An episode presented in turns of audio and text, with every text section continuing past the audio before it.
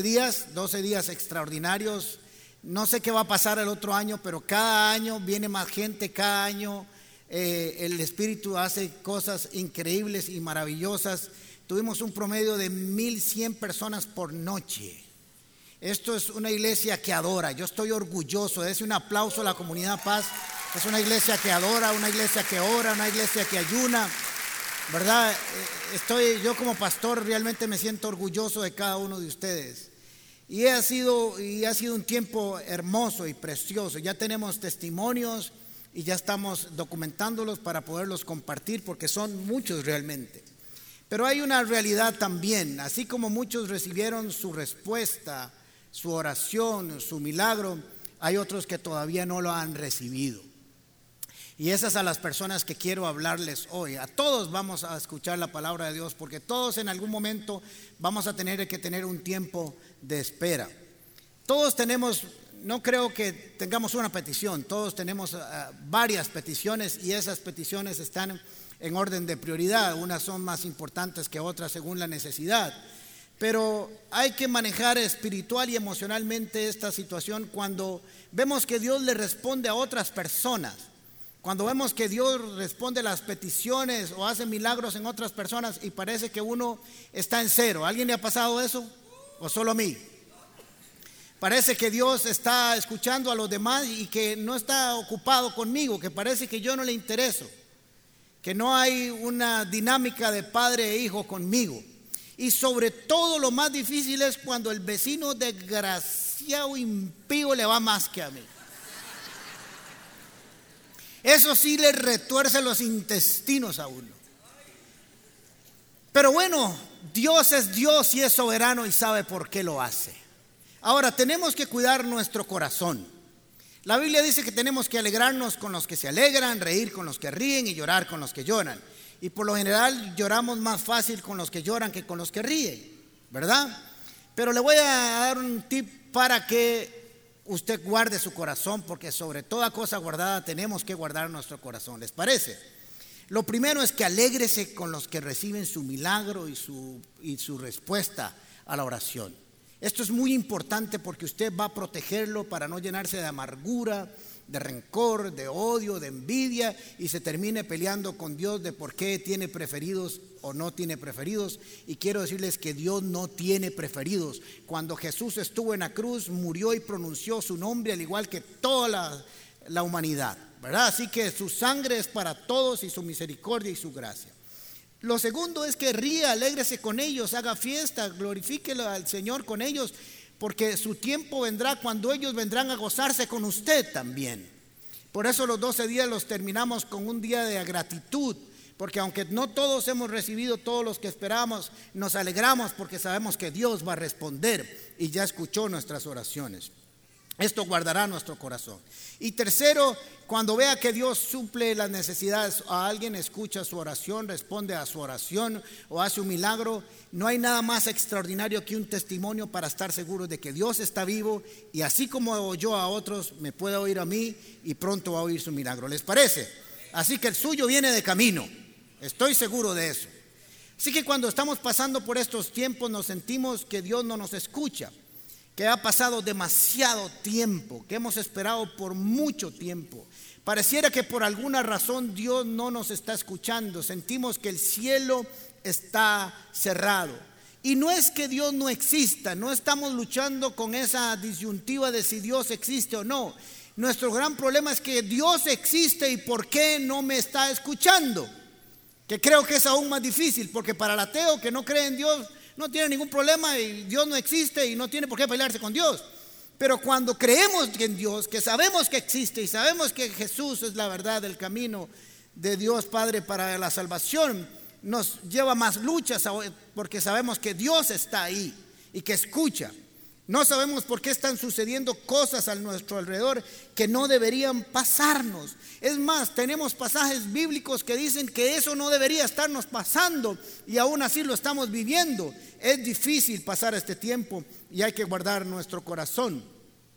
Profetas, personajes bíblicos pasaron por estos tiempos donde sentían que por alguna razón Dios no estaba escuchando, que por alguna razón Dios no estaba actuando sobre sus vidas, que parecía que escuchaba a todo el mundo menos a mí.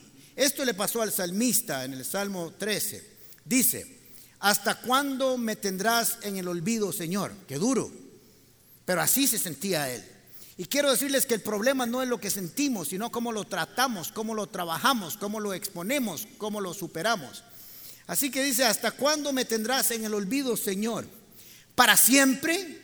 Está rudo, ¿verdad? El sentimiento del salmista. ¿Hasta cuándo te esconderás de, de mí tu rostro? ¿Hasta cuándo soportaré esta diaria angustia?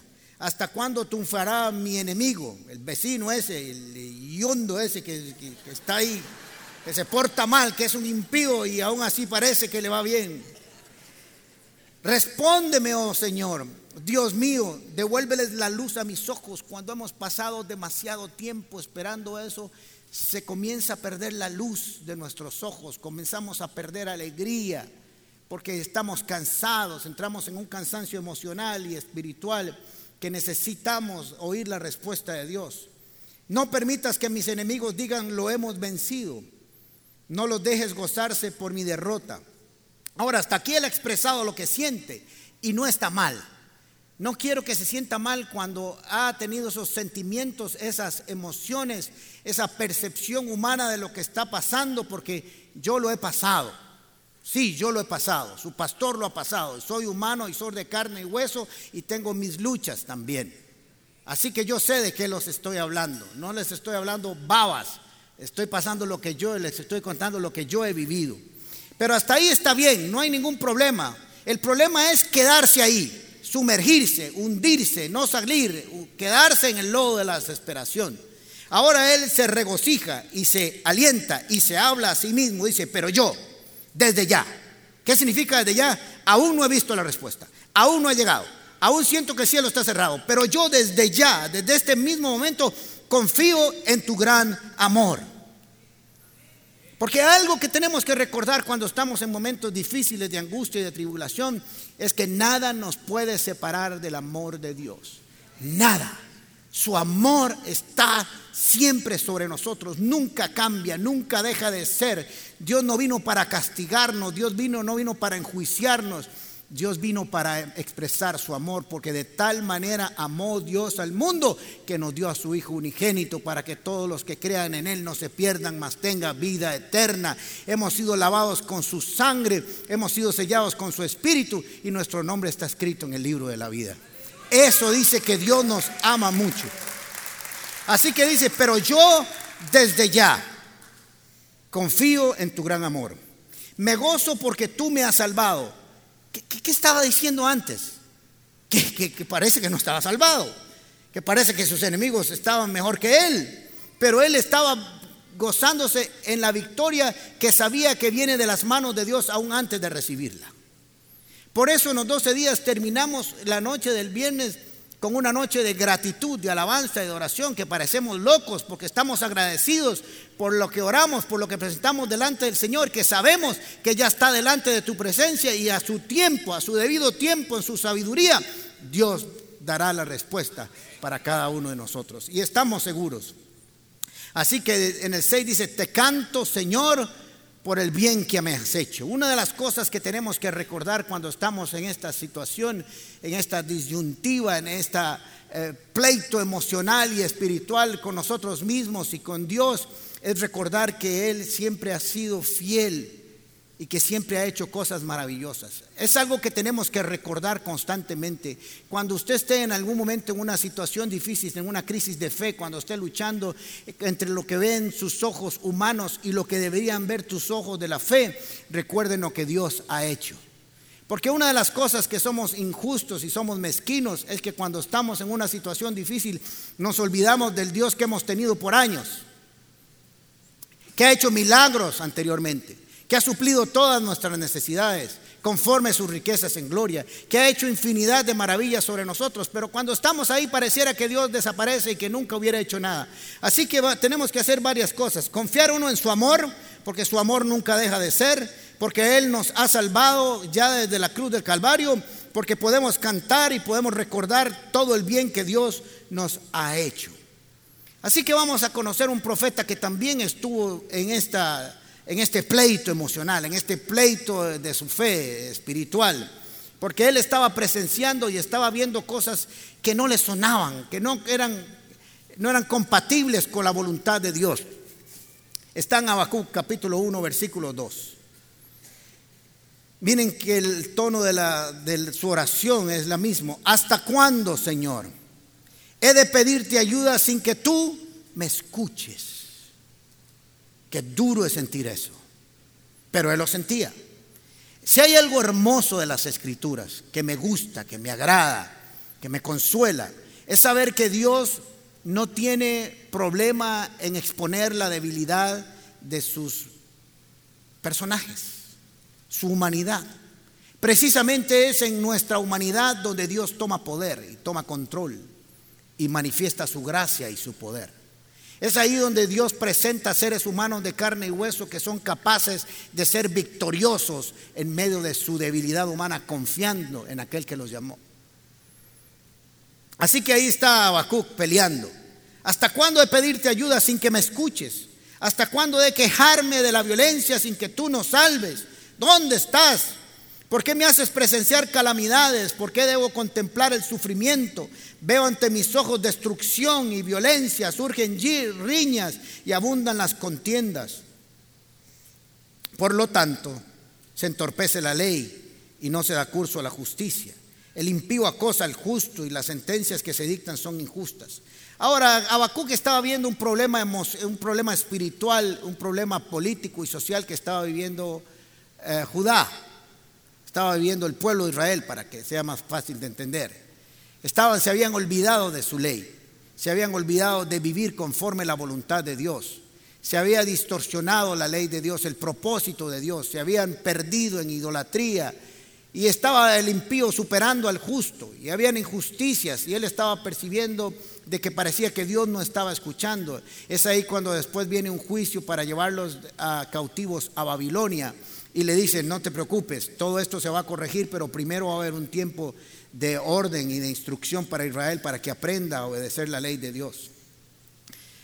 Habacuc buscaba una respuesta en Dios. Había un profundo dolor del profeta de ver al pueblo de Judá realmente destruido política y espiritualmente. Se habían dedicado a la idolatría él oraba pero no encontraba respuestas. El profeta no estaba buscando en ídolos, no estaba buscando en seres humanos. Realmente su intención era verdadera. Estaba buscando en Dios. El problema del profeta Habacuc no era si Dios existía o no. No se estaba pensando en si Dios estaba ahí presente en su trono. No, es que porque ahí era Dios, porque estaba en su trono, porque tiene la capacidad para contestar, porque sabe que lo que está pidiendo es justo y está de acuerdo a la voluntad de Dios, ¿por qué no me respondes? Si todo está claro de que tú eres Dios y que tú lo puedes arreglar, ¿por qué no me respondes? Clama y pregunta, ¿por qué hay tantas cosas que no entiendo? ¿Por qué pasan cosas que no deberían de estar pasando que estoy seguro que no te agradan, oh Dios? Y todos tenemos una oración así. Y si no la tenemos, en algún momento la hemos tenido y si no, le aseguro que la va a tener. Porque hay cosas que no nos suenan, no concuerdan entre la voluntad de Dios, en lo que Dios ha escrito y en lo que está sucediendo en nuestras vidas. Realmente el profeta no se estaba quejando en sí mismo, sino que estaba buscando una respuesta. Pero lo más hermoso es que estaba buscando una respuesta en el lugar correcto, en Dios. Quiero decirte que no importa por la crisis en que estés pasando, que estés pasando, la crisis que estés viviendo, la oración que no te haya sido contestada, no busque en ningún otro lugar que en el trono de Dios. No busque en ningún otro lugar, no huya de su presencia, más bien búsquelo, aunque no entienda, aunque no esté comprendiendo, que aunque parezca que Dios no esté escuchando, siga golpeando, porque Dios escuchará. Dios está ahí. El problema de Habacuc no era si Dios existía, era que existía y parecía que no lo escuchaba. Tenemos que entender que sus caminos no son los nuestros y sus pensamientos no son los nuestros. Y no era que no estuviera orando. ¿Hasta cuándo he de orar, he de pedirte? ¿Hasta cuándo? Todos los días, de mañana, de tarde y de noche, te busco en oración, pero no me escuchas. ¿Hasta cuándo, Señor, he de pedirte? Parece que el cielo estaba cerrado.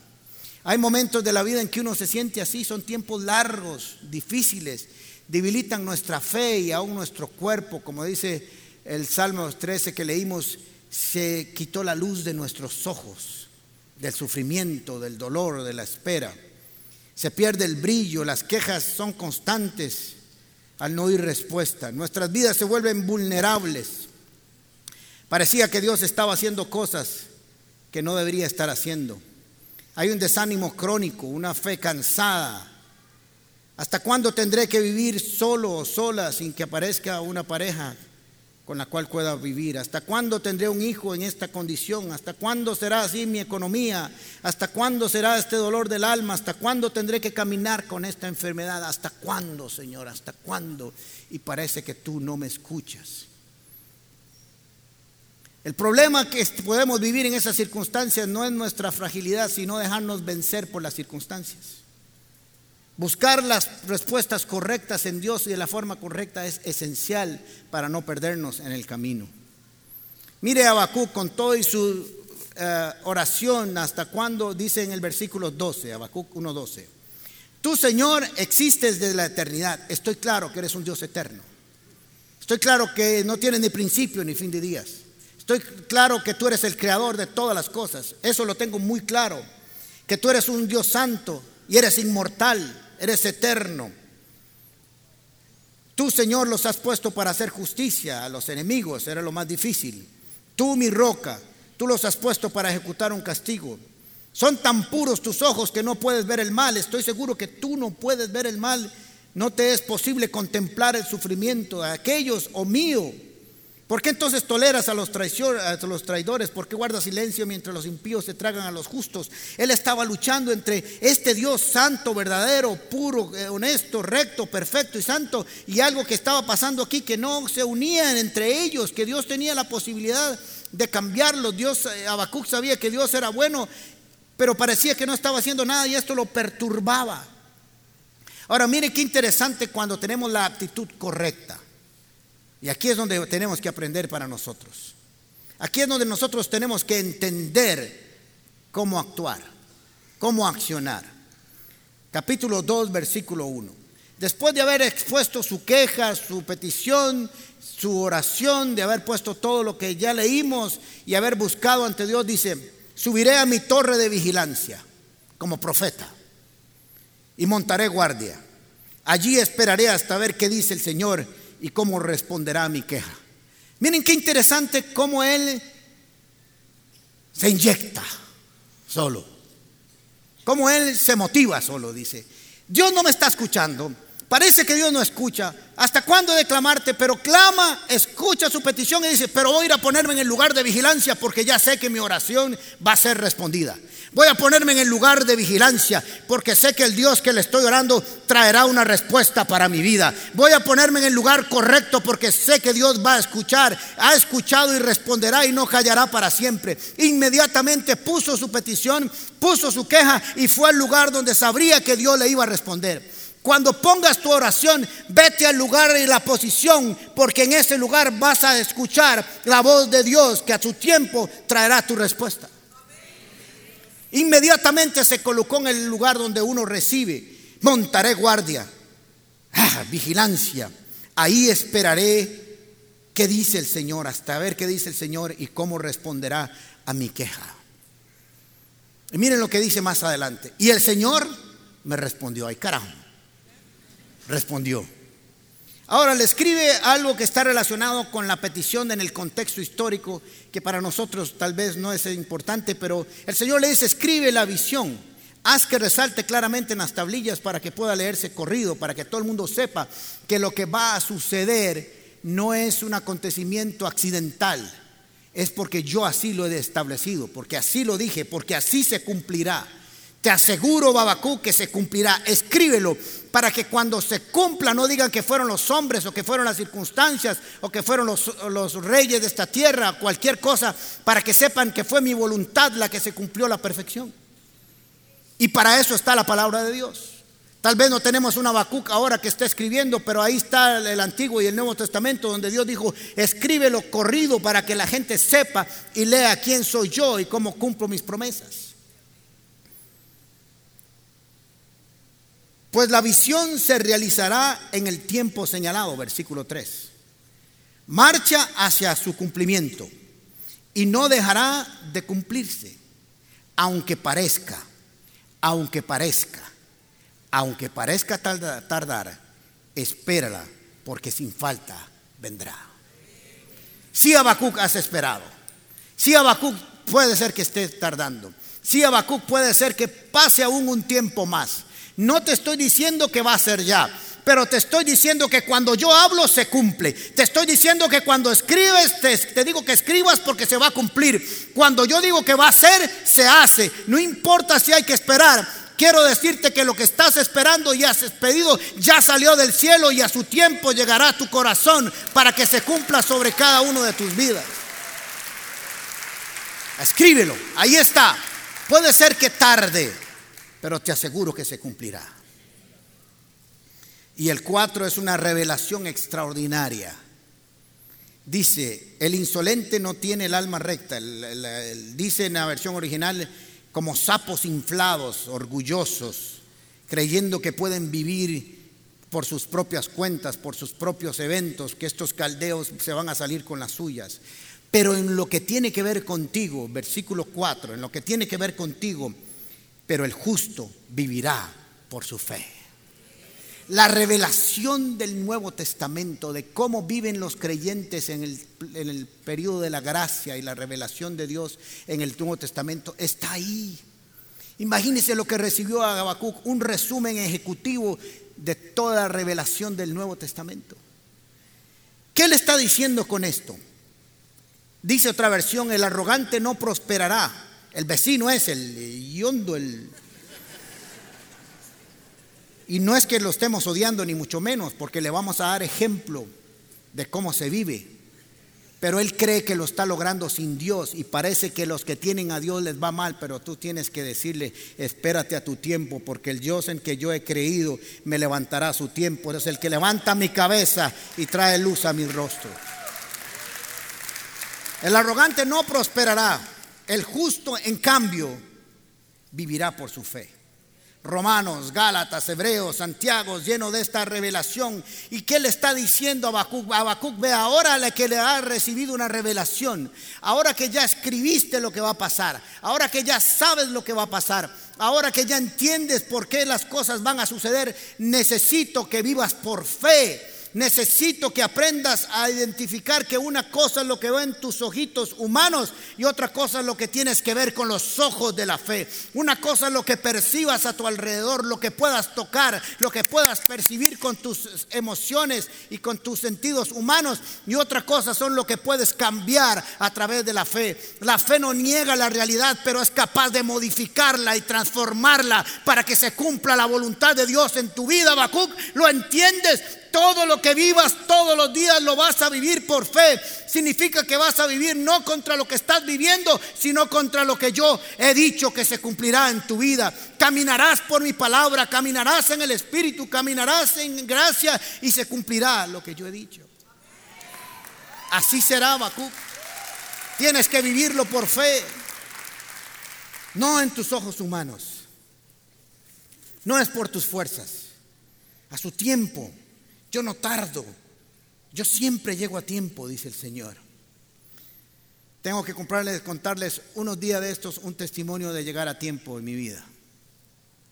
Entonces, Abacú ya entendido. Ya entendió que es por fe.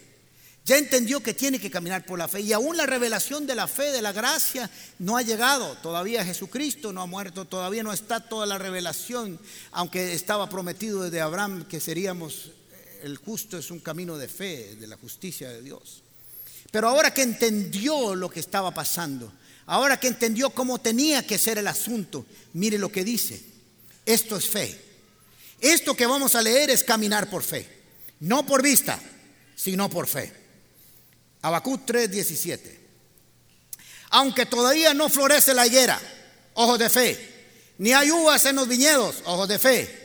Ni tampoco aceitunas en los olivos, ojos de fe ni en los campos han rendido sus cosechas, ojos de fe. Aunque no haya ovejas en los rediles, ni vacas en los corrales, ojos de fe. Yo me alegro por ti, Señor. Me regocijo en ti, mi Dios, mi salvación. Tú, Señor, eres mi Dios y mi fortaleza. Tú, Señor, me das pies ligeros como de sierva y me haces andar en las alturas. ¿Sabe qué está diciendo Habacuc? Veo para allá y no veo ni papa. Voy al, árbol de higos y no hay ni costra. Voy a las aceitunas y no hay ni una. Voy al granero y no hay trigo. Voy al corral y no hay vacas. Voy a donde están las ovejas al redil y no hay ovejas. Y aún así Después de haber visto esto, comienzo a bailar delante de ti porque sé que se llenará el redil y que las vacas ya las oigo mugiendo donde vienen, están caminando, ya veo los graneros llenos porque Dios los llenará con su presencia porque cumplirá sus promesas. Dele un aplauso al Señor. Eso es caminar con los ojos de la fe.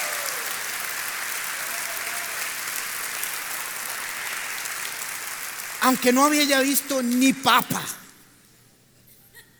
Pero estos ojitos de la fe los verán cumplidos, porque tú no me fallarás, oh Dios.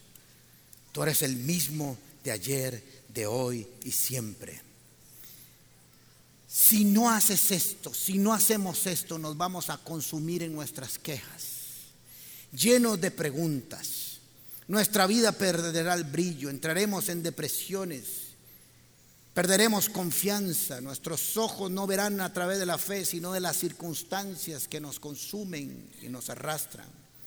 Sin fe no veremos la higuera, la higuera florecer, florecer a su tiempo. No comeremos las uvas, no comeremos las aceitunas, no comeremos el fruto de la tierra. Nuestras ovejas no se multiplicarán y no habrán vaquitas. Porque es necesario que el justo camine por fe y viva por fe, aunque todavía no lo estés viendo.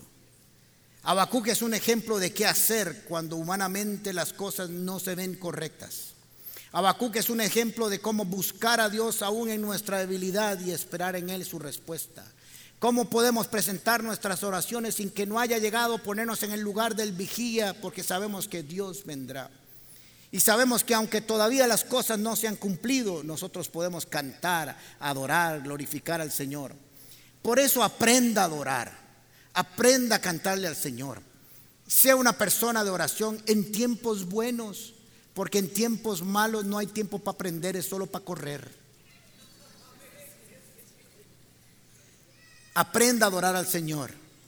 ¿Sabe por qué hay que aprender a adorar al Señor en tiempos buenos? Para que cuando vengan los tiempos malos y estés con las manos levantadas 24 horas al día, el enemigo no te venga y te diga, ahora sí careguarro, ahora que estás hecho pistola, así levantar las manos, pero antes estabas caretiesto viendo Facebook mientras el predicador, pastor buenísimo que tenés, predicaba.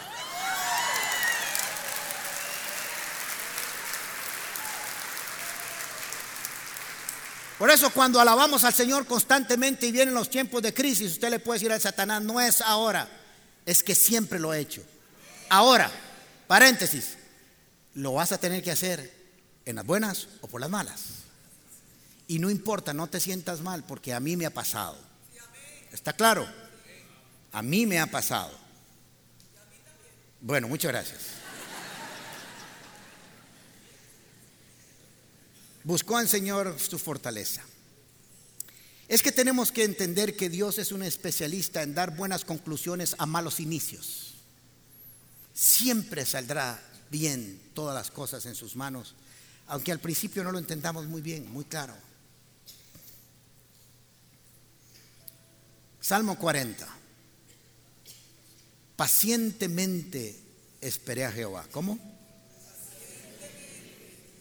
Pero dice él que se inclinó a mí y me oyó y oyó mi clamor.